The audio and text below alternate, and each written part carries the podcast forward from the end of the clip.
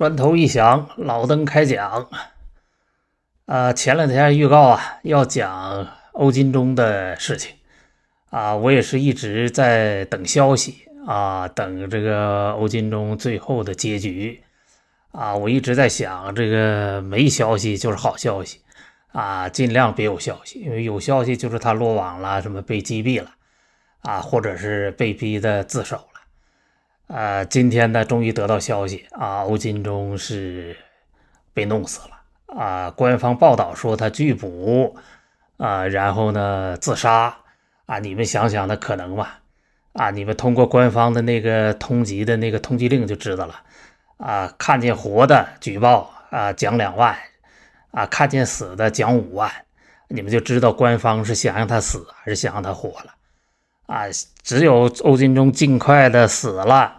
啊，不审判他啊，这个事情才能尽快压下去，才这个舆论呢才能尽快平息啊。所以说，官方是让他死啊，所以说他没有什么呃什么他这个反抗啊，什么自杀的这个事情啊，这是我判断啊，肯定就是当场把他弄死了啊。他在山洞里啊，没有带任何吃喝这个情况下坚持了九天啊，我觉得他是已经很了不起了。啊，欧金中的这个事情啊，就是暂时算落幕了啊。但是国内的舆论呢，还是在炒作这个事啊。现在官方呢，已经出来洗地了啊，这开始攻击欧金中啊，说他是什么这个啊，说欧金中是恶霸。我还看到说啊，欧金中这个什么啊，占邻居的地啊，是有争议的，是啊，一百三十平米。啊，他盖的房子，网友就说他盖那个房子刚一百五十平米啊，跟邻居就争一百三十平米，那他就剩二十平米，那怎么可能啊？哎，什么受害者家属要求主持公道啊，恶霸还要求主持公道，你看这哪有天理呀？啊，现在官方的舆论已经在引导啊，那就是往这个欧金忠身上泼脏水。但是好在我发现很多网友这个大家这个眼睛是亮的。啊，舆论几乎你看那个网上的评论，在国内的那个网友在几大新闻网站里啊，一边倒的在支持欧金中。呃，欧金中这个事呢，我觉得挺有意思啊，就是值得一说。值得一说的就是呢，这个中国人呐，这啊两千多年来，从这个秦朝大一统以后，一直呢是在被这个屠戮，在被修理，在被压制。谁敢反抗啊，那就干掉你。啊，我一直就想到一个寓言故事吧，这个也是真事啊。这个说俄罗斯呢训练爱斯基摩犬、雪橇犬，让那个狗呢拉雪橇啊。从这个不驯服的那个狗开始啊，就是拿过来让它拉雪橇啊，是六代啊，这个六代啊，六代就可以把这个狗呢驯服。就是说你不拉雪橇就杀掉你啊，就这样一代一代杀。杀的呢，最后剩下的都是老老实实去拉雪橇的啊，就是六代。那我们中国人呢是被杀了，这二十年算一代的话，这两千来年啊，被我们被杀了将近一百代了。所以说有这个有刺的、头上长刺的啊，这个敢于反抗的啊，基本上都被杀掉了啊，剩下的都是驯服的。在这样一个，我觉得一个大的。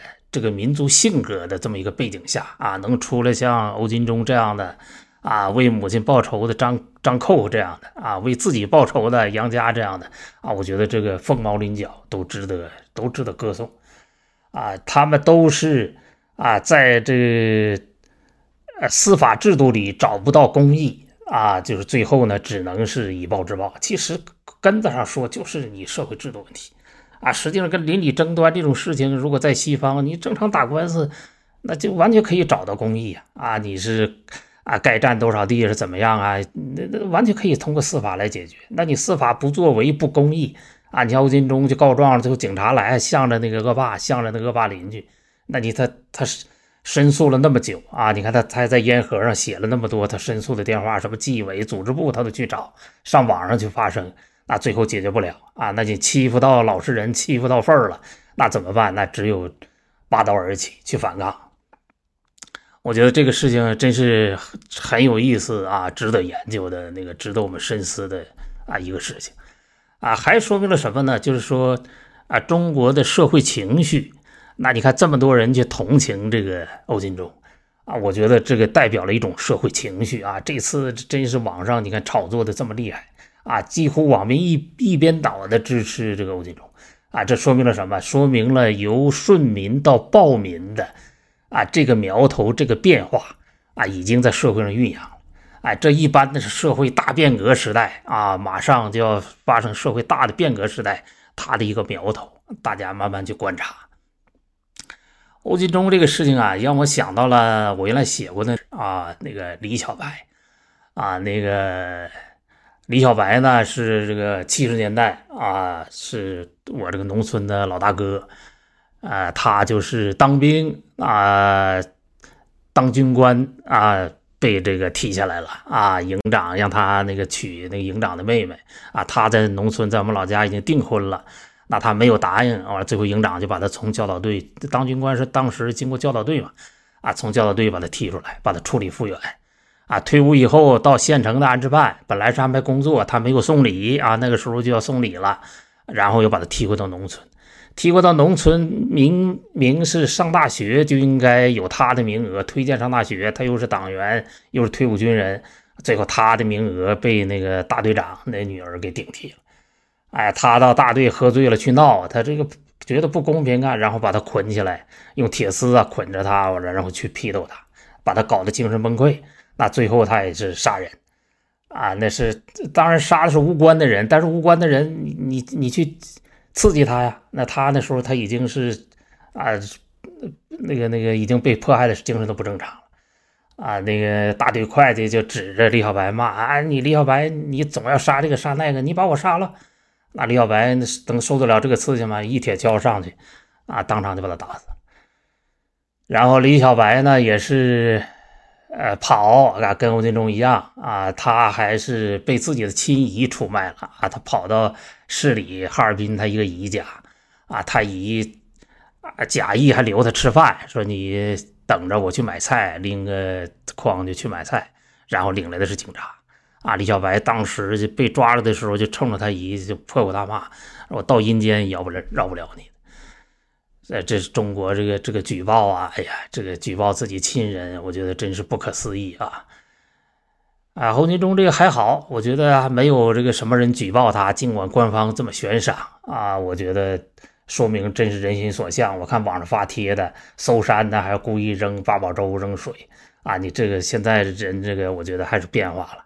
呃，李小白呢，是我初中的老师啊，他对我个人的影响也很大。啊，我后来的这个成长过程中啊，也跟他学，啊，就学会了以暴制暴啊，不受欺负。我这个后来离开农村上班啊，在单位里，单位的书记欺负我，我也是忍无可忍啊，我就去这个商店买了一把饭勺，一个大菜刀啊，我就放在我那个办公桌上，啊，领导看着他就很害怕。我那意思就是，你让我吃饭，我就不砍你，啊！后来他也不敢再欺负我了。后来也是很多事情啊，涉及到这个受官府欺负的时候，啊，我这个饭勺、菜刀我就放在一起亮给他们看。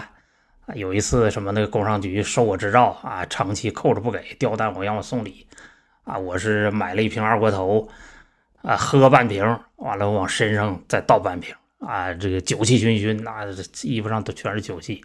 然后我就拎着饭勺、菜刀去那个公安所去找他们，啊，必须把执照还给我啊，要不然我就你看我这拎的东西，啊，你不不带饭勺不行，不带饭勺，那你就是意图行凶了啊！我是从商店买的，给我家厨房里用的，他说不出什么来啊！哎，还有一个大家记住，当官的都怕死，他活得比你滋润，咱们官脚的怕穿鞋的嘛。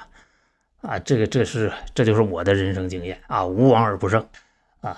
我觉得这个啊，共产党啊，他现在的统治这个心态呢，他也是很脆弱。你看这个收缴民间武器，呃，你买菜刀现在都要实名制啊，都要这个这个出示身份证什么还要登记啊，这这不就是怕老百姓暴力反抗吗？对吧？所以说那些什么上访的呀，什么跪访的。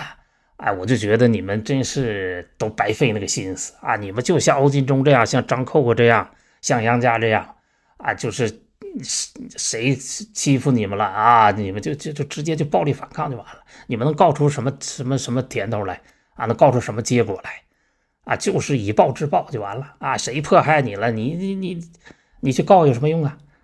啊，就像那个原来这个那都明代那个时候，明朝的时候，一个外国传教士来中国考察完了写的那个给朋友写的信啊，就说中国人嘛啊，就是不敢反抗啊，非常懦弱啊，被受欺负了，宁可上你家门口是去上吊，也不敢暴力反抗啊，宁可恶心你，也不报复你啊，这就是中国人。哎，所以说我觉得这些敢于暴力反抗的人啊，就非常难能可贵。啊，要是有一天我回中国的时候，民主了，我能说了算的时候，我在天安门广场，我就要竖几个雕像。啊。第一个就是杨家，啊，中国第一刀客，啊，张扣扣，啊，中国第一孝子，我就在天安门广场要树立这几个人雕像。啊，甚至可能就包括这个欧金忠，啊，你欺负到份儿了，那我们就是要暴力反抗。啊，那没得讲。啊，我们讲理讲不出去呀，这个司法体制，这个政治体制，他就不让你讲理呀。那我们就只有那个用暴力来反抗。呃，我这个平生啊，没佩服过谁啊，我这佩最佩服的文的是刘晓波啊，为了自由宁可把牢底坐穿啊。武的呢，我就佩服杨家啊。你看他那句名言说的多好，你不给我个说法，我就给你个说法啊。这就是什么？莫说中国无男子。千古刀客第一人。